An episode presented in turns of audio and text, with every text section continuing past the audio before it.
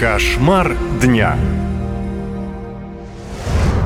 Приговор для педофила. 56-летний извращенец из Санкт-Петербурга насиловал пасынка и дочь младенца.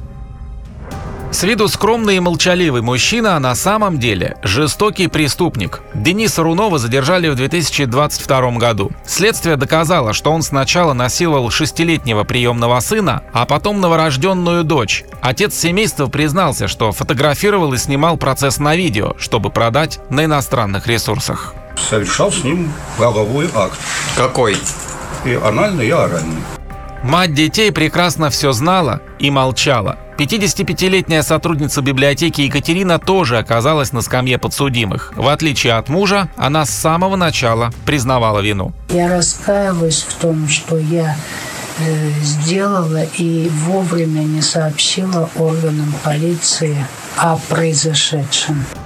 На мобильных устройствах и жестком диске супругов оперативники обнаружили 10 терабайт порнографии. Выяснилось, что насилию подвергались и соседские дети, которых Рунов совращал, предлагая игрушки и конфеты. Разбирательства длились почти два года, и, наконец-то, подсудимые выслушали приговор. На основании части 3 статьи 69 Уголовного кодекса Российской Федерации по совокупности преступления окончательно назначить Рунову наказание в виде пожизненного лишения свободы с отбыванием наказания в исправительной колонии особого режима. В зале суда был оглашен первый пожизненный приговор за педофилию. Оставшуюся часть жизни 56-летний преступник проведет за решеткой, а его супруга-сообщница отправится в колонию на 17 лет. Закон о пожизненном заключении был подписан президентом 28 января 2022 года. Ранее пожизненное заключение давалось за изнасилование лиц младше 14 лет при условии, что до этого преступник уже был уличен в подобных деяниях.